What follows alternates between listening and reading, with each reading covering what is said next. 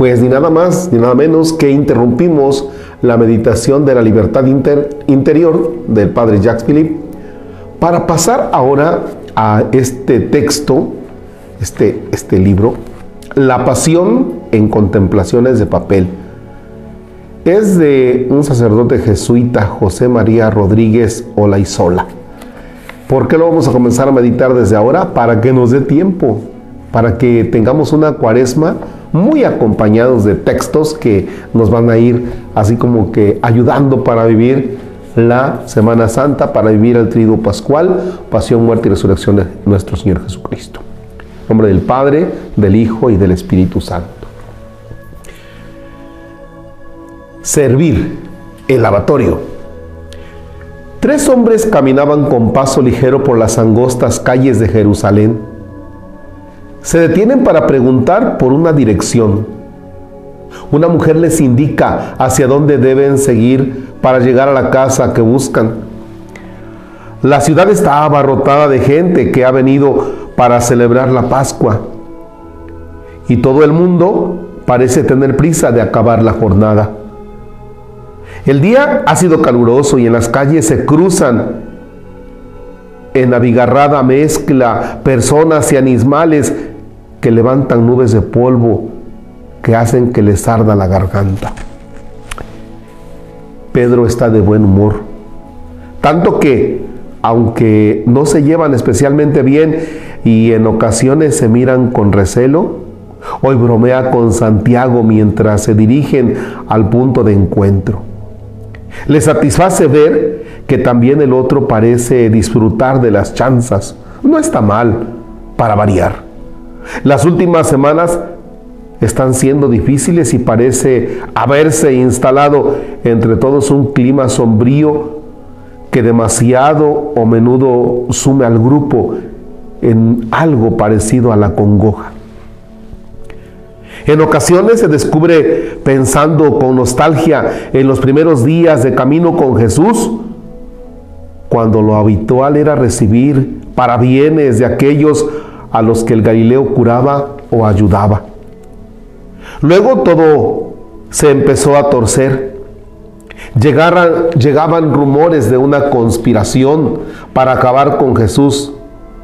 Día sí y día también se repetían las noticias inquietantes. Los roces entre ellos se convirtieron en motivo de conflicto y desde hace meses las susceptibilidades están a flor de piel.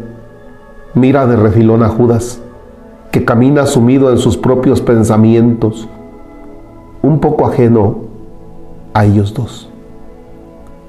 Basta de tristezas. Hoy no va a ser así, se dice Pedro, mientras sacude la cabeza, determinando a no permitir que nada ni nadie le quite el entusiasmo con, que se prepara para celebrar la Pascua. Después de jornadas de andar de un lado para otro, de dormir a la intemperie, de comer en el camino o en las casas de anfitriones desconocidos, donde siempre parece que todo es solemne o especial, no está mal para variar, celebrar juntos una comida bajo techo. Cuando Jesús dio instrucciones para preparar la cena en un local de Jerusalén, el júbilo fue general. Todos parecen contentos de poder compartir esa noche.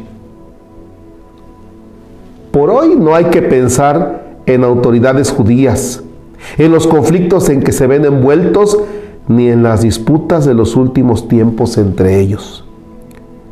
Reconocen la casa por las indicaciones recibidas. En la entrada hay una mujer robusta. Probablemente la dueña que nada más verles apunta a la escalera exterior por la que se sube a la segunda planta. Siguen su indicación para descubrir al entrar en la habitación que los demás han llegado. El ambiente general es de excitación y júbilo. Hay risas, movimiento y conversaciones entrecruzadas. La primera mirada de Pedro busca a Jesús con una mezcla de instinto posesivo y necesidad. Espera que sus ojos se crucen con los del mesero Y cuando lo hacen y Jesús levanta las cejas y le sonríe en un gesto de bienvenida, se queda tranquilo. A veces se siente como si fuera un niño que necesita la aprobación del otro y aunque no le gusta no puede evitarlo. Siente verdadera devoción por Jesús. Le admira mm, desde que le llamó hace ya tres años y está seguro que daría la vida por él. Se suma a la conversación de Felipe y Natanael que le reciben con júbilo. De la planta baja suben aromas que le hacen salivar anticipando el banquete. Huele bien, a carne, pan y especias. La vista se eleva hacia los muchachos que preparan las mesas y advierte que todo está dispuesto para la cena. Al olor del cordero su estómago hambriento protesta y bajando la voz se lleva una mano a la panza diciéndoles a los otros que hoy no va a dejar restos. De vez en cuando ve que algún otro, además de él, lanza miradas inquisitivas a Jesús, como esperando que tome la iniciativa de acercarse a la mesa para dar comienzo a la cena. El maestro parece tranquilo, pero Pedro, que le conoce, quiere adivinar en su semblante indicios de tensión. Sin embargo, por una vez prefiere ser prudente y no preguntar si ocurre algo.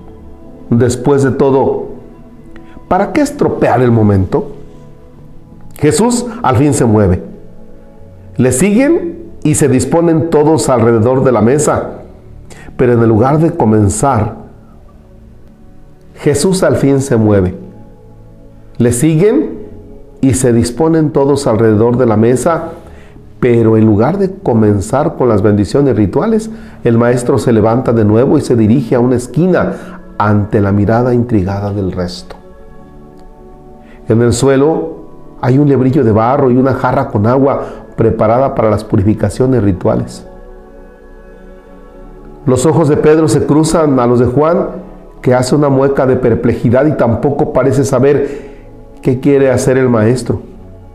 Cuando se quita la túnica, agarra la jarra y una toalla y se vuelve a ellos, quedan todos inmóviles, sin saber qué se espera de ellos. ¿Qué hace el maestro como si fuera un criado? ¿Piensa lavarle las manos? Andrés, que es el que está más cerca, le pregunta con un hilillo de voz como si le asustase hablar de más. Aunque da igual el volumen, pues la conversación entre ambos es perfectamente audible en medio del silencio. Quiere lavarle los pies. Empiezan a objetar todos al tiempo, pero el maestro acalla su protesta con una mirada cortante. Andrés Vacilante abandona su sitio en la mesa, se sienta en un banquillo y deja que Jesús vierta agua sobre sus pies polvorientos, con expresión de embarazo y evitando mirar a los otros. Pedro, descolgado, intenta entender de qué va todo aquello. Nervioso espera que algún otro intervenga. No le gusta ver así al maestro actuando como un sirviente Jesús lava los pies del discípulo con mimo. En la sala solo se oye el hilillo de agua que sale de la jarra y cae en el hebrillo. Y a lo lejos los ruidos de Jerusalén, que se prepara para la noche.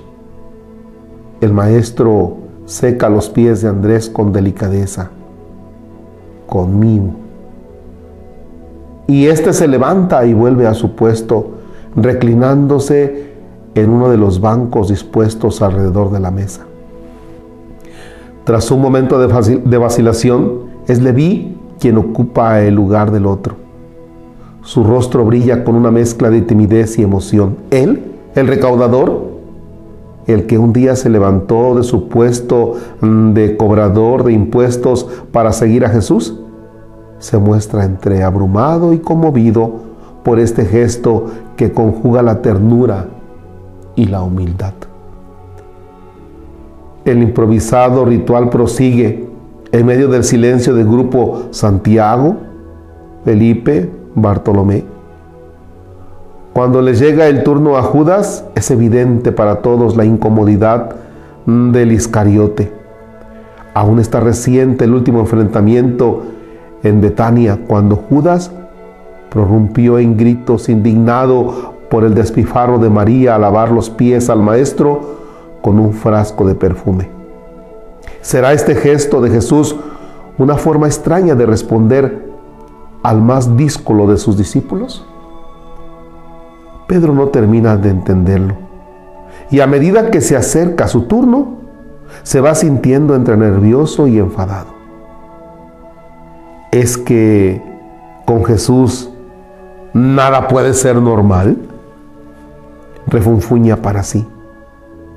De golpe se le ha pasado el hambre y el buen humor. Así que cuando Jesús le mira esperando que se siente en el banquillo, se dice que tiene que hacer algo.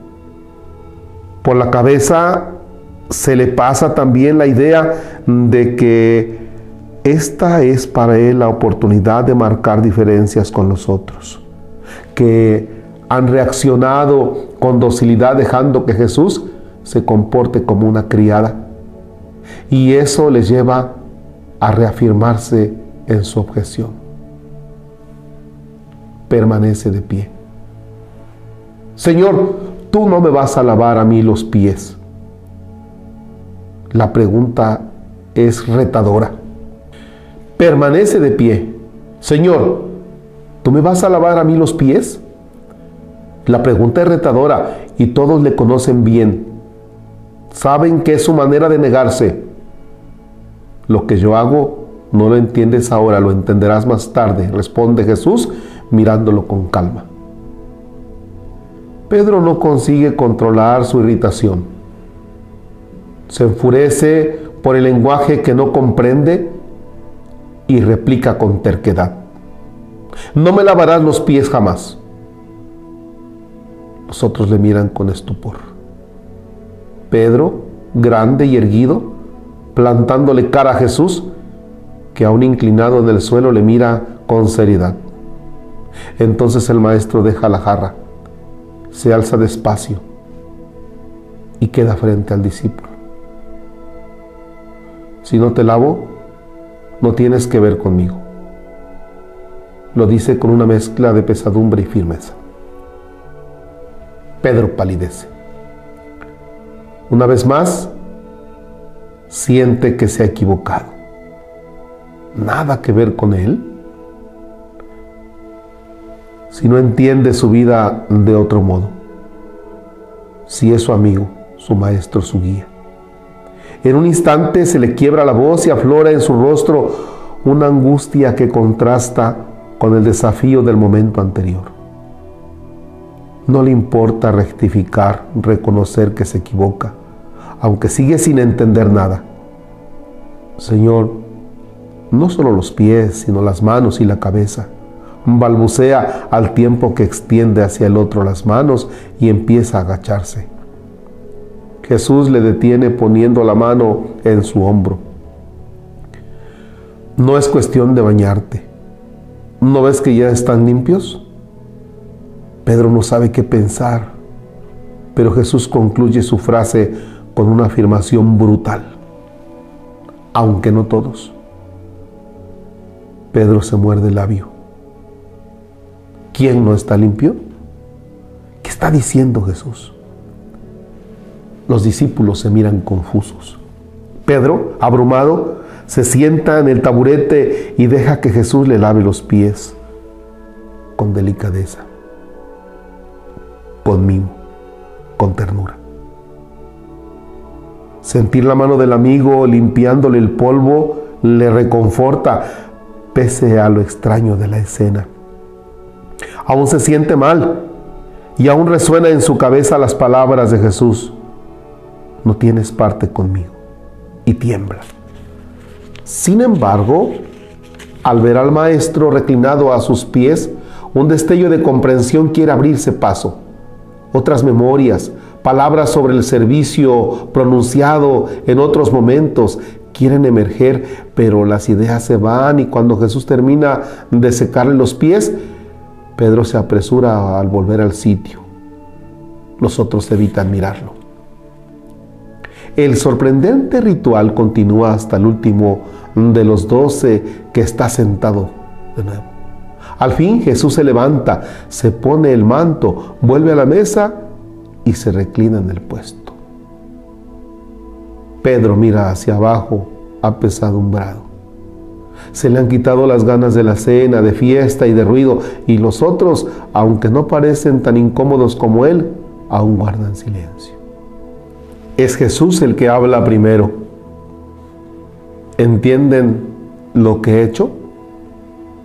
Sus ojos se clavan en Pedro. Este alza la vista y le sostiene la mirada y al no ver en los ojos del amigo reproche ni enfado, se tranquiliza. Jesús continúa entonces. Ustedes me llaman maestro y señor y dicen bien, pues sí soy. Soy maestro y señor. Les he lavado los pies. También ustedes deben lavar los pies unos a otros. Les he dado ejemplo para que hagan lo que yo hago.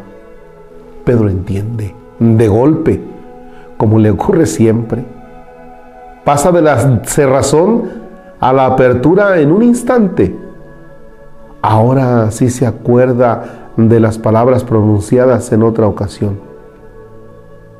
Los jefes deben servir. O de las diatribas contra los que buscan los puestos de honor en los banquetes. El enfado se disipa y como le ocurre en los instantes en que se asoma al mundo de su maestro, el júbilo le invade al imaginar lo que sería vivir a su manera. Un mundo donde los poderosos no hiciesen de su fortaleza un arma para someter a los débiles o un pedestal desde el que mira por encima del hombro a los pequeños. Con la misma convicción con que hace unos minutos rehusaba ser servido por el Maestro, ahora se imagina a sí mismo inclinado a los pies de otros, de otros más sencillos, más pequeños, más pobres, más enfermos. Y le entusiasma la idea esto es lo que ocurre con Jesús una y otra vez. Que le descoloca, le da la vuelta a sus percepciones, le zarandea y sin saber muy bien cómo, al final termina abriéndole los ojos y llenándole el corazón. Vuelve a sonreír. Mientras Jesús continúa hablando y Pedro cree advertir un guiño imperceptible en los ojos del maestro dirigido solo a él? Qué granuja. Piensa con cariño y se repantiga en su asiento, sintiendo de nuevo el corazón ligero. Cuando al fin comienza a llegar la comida y a servirse el vino, se siente exultante. Bien. La pasión en meditaciones de papel. Si se dan cuenta, si vamos al texto de la Sagrada Escritura, nos va presentando todo así de manera muy sistemática. El autor le pone así como que el saborcito del ambiente, ¿verdad? Como que le pone carnita. Y esto nos va a ayudar para ir imaginando. todo lo que dice el autor es lo que yo voy repitiendo. Porque quizá hay alguna palabra donde digas, no, ¿por qué dice eso el Padre? Aquí está, ¿eh? no es que yo lo diga, aquí está. Yo voy a ir viviendo la cuaresma con este texto y espero que a ustedes también les ayude. Señor, esté con ustedes. La bendición de Dios Todopoderoso, Padre, Hijo y Espíritu Santo, desciende y permanezca para siempre. Amén. Ánimo.